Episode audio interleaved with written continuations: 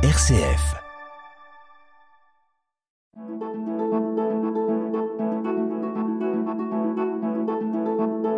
Itinéraire. RCF.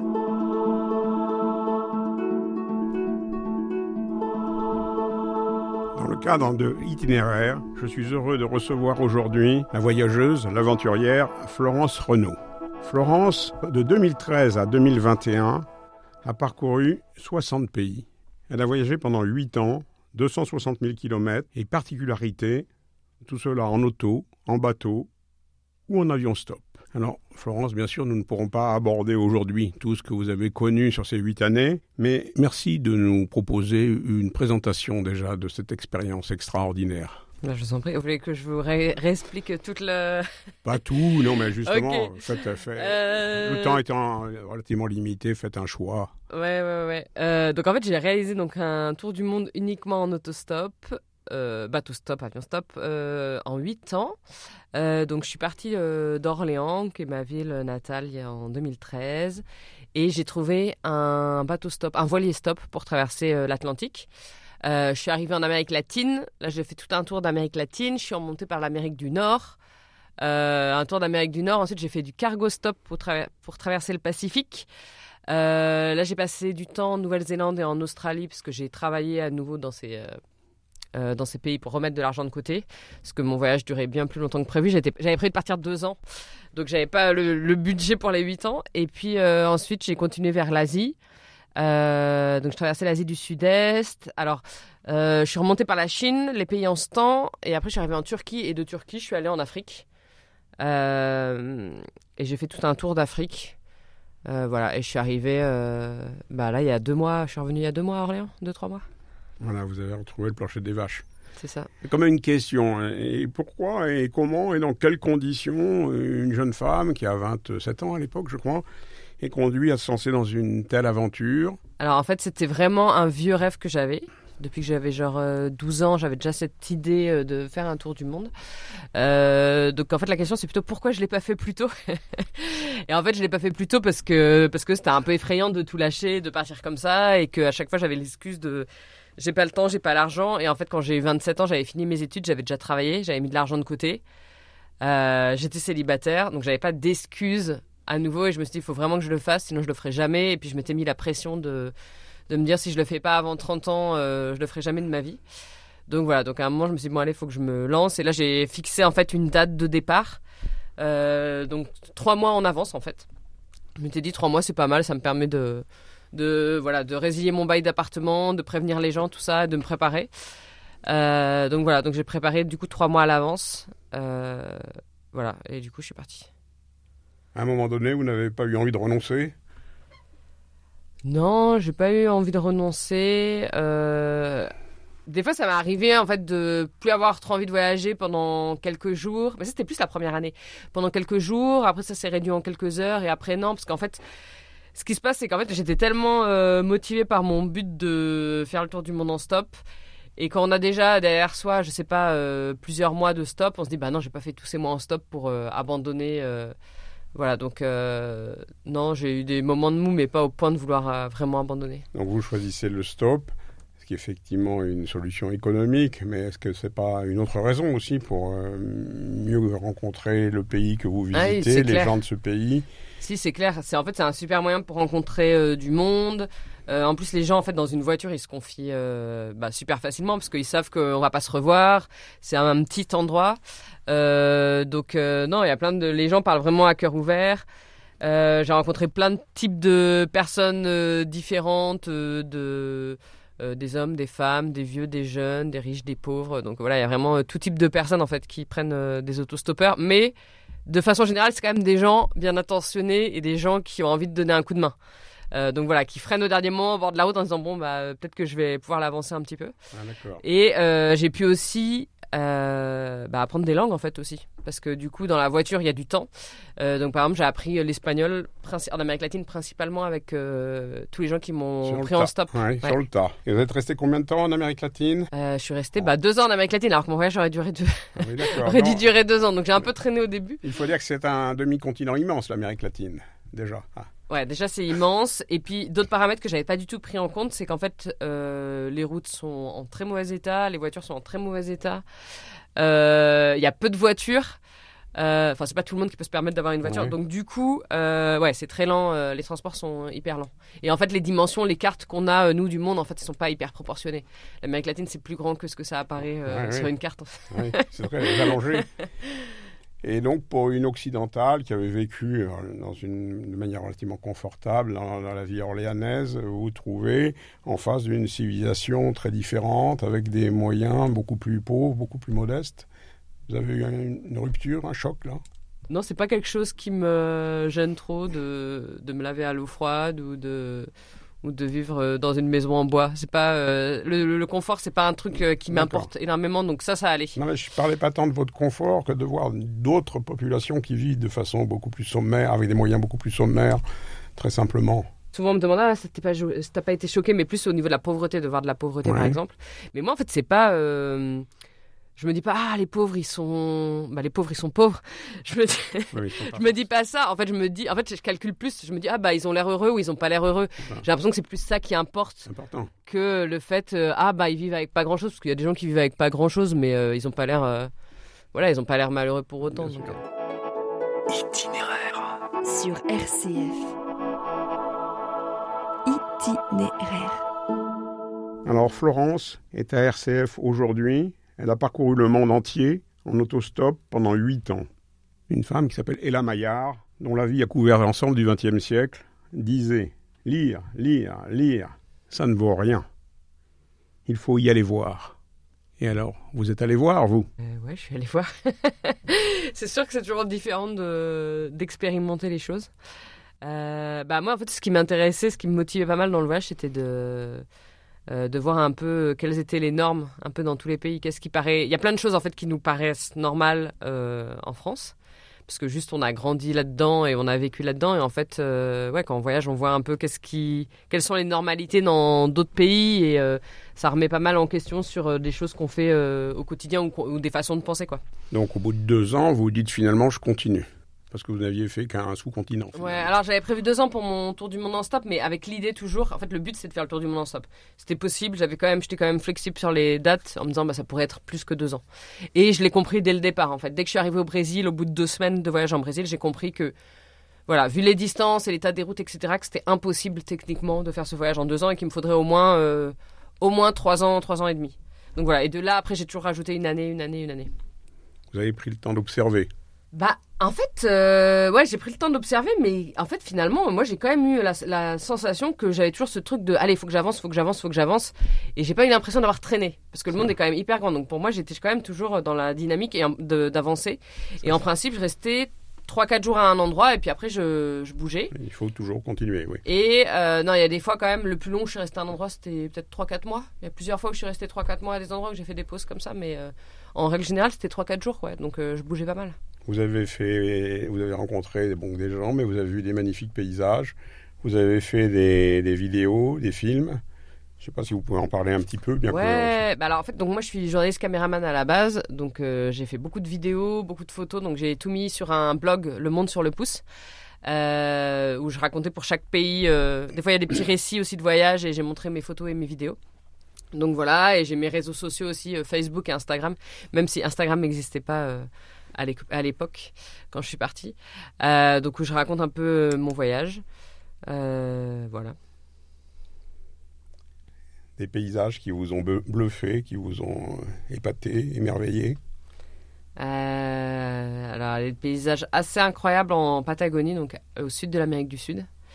Euh, donc c'est des montagnes. En gros, c'est des montagnes. bah, c'est la cordillère des Andes. Hein. Cordillère des Andes, des grandes montagnes avec des glaciers incroyables et des et des lacs. Il y a un peu le même genre de paysage, euh, aussi hyper impressionnant en Alaska, En Alaska. ouais, avec des glaciers, des montagnes et des lacs. Euh, L'Amazonie, c'est hyper, imp- la forêt amazonienne, c'est hyper impressionnant aussi parce que c'est un type de euh, d'animaux, de végétation que j'avais jamais vu nulle part ailleurs. Ça faisait vraiment, je sais pas, les grands, euh, les grands arbres, etc. Je sais pas, ça faisait un peu science-fiction ou même certains animaux. Enfin, c'était vraiment étrange. Euh, voilà, il y a eu quoi? Bon, les plages des paradisiaques des Caraïbes, c'est quand même sympa avec le sable blanc et Ouais. l'eau transparente. Bien sûr. Ça, on connaît déjà un peu mieux, nous. et puis, euh, il y a eu quoi en paysage incroyable? Bah, Le nord de. Mais en fait, c'est très subjectif parce que moi j'aime beaucoup la montagne. Donc le nord de la Chine. Mais ce qui nous intéresse, c'est ce qui vous a intéressé vous. Pas le nord de la Chine et le nord du Laos aussi, c'est des mmh. montagnes mmh. super belles. et il y a encore énormément de d'ethnies en fait habillées encore en tenue traditionnelle qui vivent dans ces montagnes, donc au nord du Vietnam et au sud de la Chine. Non, nous arrivons à un moment de pause musicale. Florence, je crois que vous avez choisi une musique. Bah, dites-nous. Ouais, j'ai choisi une cumbia, euh, qui est euh, une musique. Euh, bah, vous allez voir, c'est une musique que j'ai découverte au Chili. donc voilà, qui m'a pas mal suivi dans mon voyage en Amérique latine.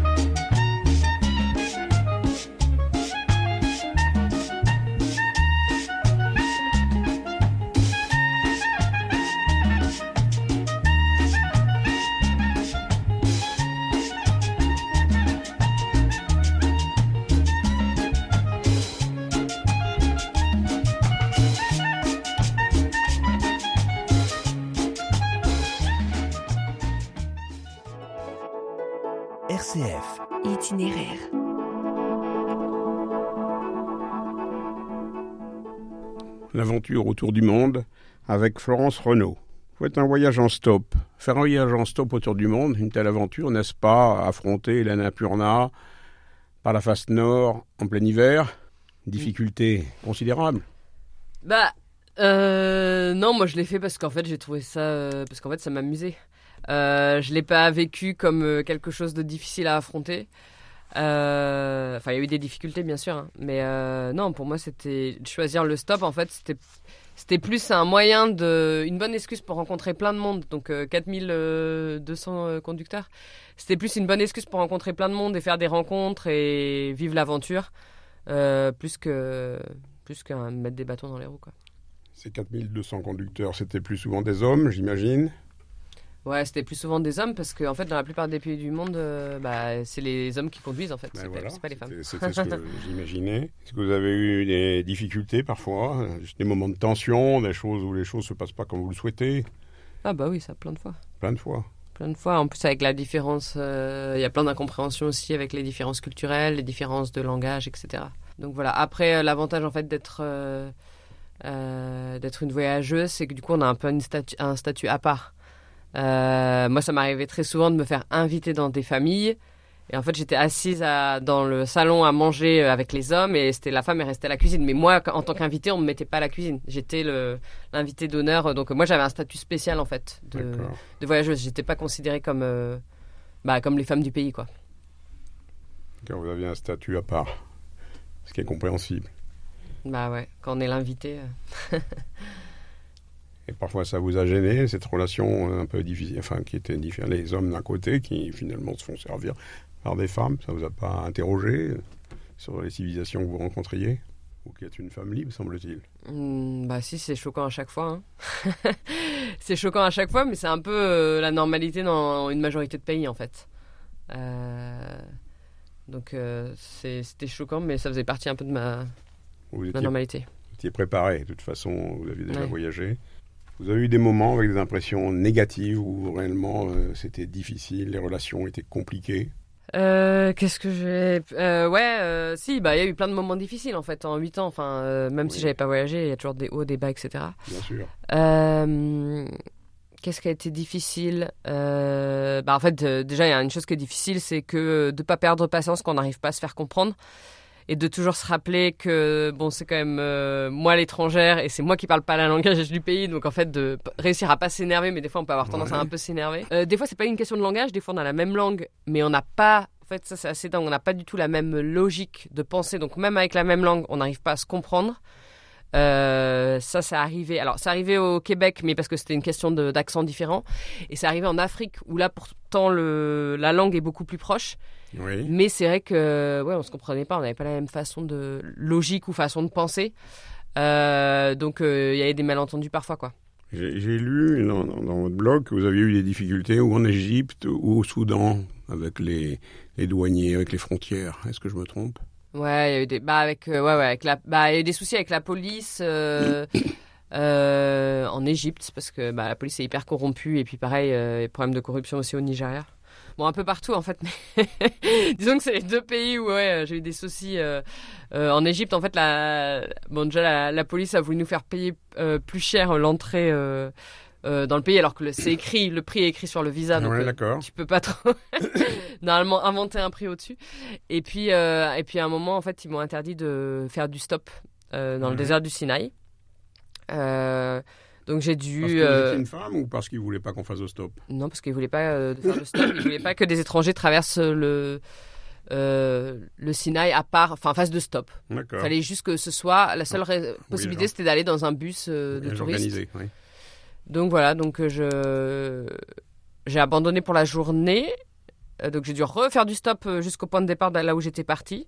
Et le lendemain j'ai retenté et puis là j'ai eu un coup de bol puisque j'ai été pris en stop par euh, le fils du du général euh, de gendarmerie euh, de la région. Donc euh, il n'a pas été contrôlé moi non plus donc on a pu passer. Ah, c'est extraordinaire. là. C'est une chance. Donc j'ai réussi à, à traverser le Sinaï en stop et après j'ai été pris en- dans un bus, qui est un bus de locaux. Pareil, normalement ils sont pas le droit de prendre des étrangers parce qu'il y a des bus pour les étrangers et des bus pour Mhm. les locaux. Et en fait les- la police ne contrôle pas les bus de locaux donc j'ai pu, euh, voilà, euh, derrière un rideau euh, avancer comme ça euh, à travers le Sinaï. Itinéraire, itinéraire, itinéraire. Itinéraire sur RCF. Vous n'êtes jamais senti seul Vous étiez accompagné parfois aussi vos- Ouais, j'ai été très souvent. Bah, en fait, sur mes 8 ans, je pense que la plupart du temps, j'ai euh, j'ai été accompagnée. Alors, je sais que la première année, je me souviens qu'il y a eu un peu des moments de solitude, mais en fait, la solitude, en fait, j'ai vraiment euh, euh, réussi à commencer à l'apprécier. Parce qu'en fait, en voyageant, quand on voyage avec des gens, euh, on est 24 heures sur 24 à la personne. Quand j'étais très souvent, j'étais hébergée chez des gens. Oui. Donc quand on est hébergé chez les gens, bah euh, voilà, on dit bah s'ils vont travailler, je les vois pas pendant la journée, mais le soir faut toujours faire euh, voilà un certain effort de discuter, etc. Donc ça prend quand même pas mal d'énergie. Donc du coup les moments où je me retrouvais toute seule, euh, bah en fait j'appréciais d'être toute seule. Euh, ça me permettait aussi d'avoir des moments pour moi pour euh, voilà passer des des coups de fil, des Skype avec des amis en France. Ouais. Des moments où je pouvais faire de la photo parce que c'est pas mal d'être seule pour faire de la photo ou de la vidéo. Euh, donc voilà, ou juste me balader seule. Donc en fait, finalement, euh, avec le temps, j'ai vraiment apprécié euh, les moments où j'étais euh, seule. Et voilà, en sachant que ça allait jamais durer longtemps et que j'allais rapidement, probablement euh, quelques jours plus tard, euh, être accompagnée ou rencontrer du monde à nouveau. Donc toutes ces personnes que vous rencontrez, vous avez établi des relations qui ont été durables, qui perdurent encore éventuellement? Ouais, bah ouais, j'ai toujours, euh, j'ai toujours des personnes avec qui je suis en contact euh, de mon tour du monde un peu partout. Bah, plein de gens un peu partout dans le monde. Donc voilà, et j'ai quand même ramené euh, mon copain de tour du monde. Donc ça, Bah, ça, ça perdure. J'avais pas l'intention de parler de votre copain, mais parlez-en. Au contraire, c'est Non, non, bah juste, Ah. en fait, j'ai rencontré mon copain donc qui est chilien. Oui. en tour du monde, donc à peu près la moitié du tour du monde. Ouais. Donc voilà, donc je, il m'a rejoint dans le voyage et est revenu avec moi du coup à Orléans. Bon, j'avais pas l'intention de vous interroger plus là-dessus. Néanmoins, donc, vous avez établi des relations qui sont durables avec certains pays, du, certaines personnes de différents pays du monde.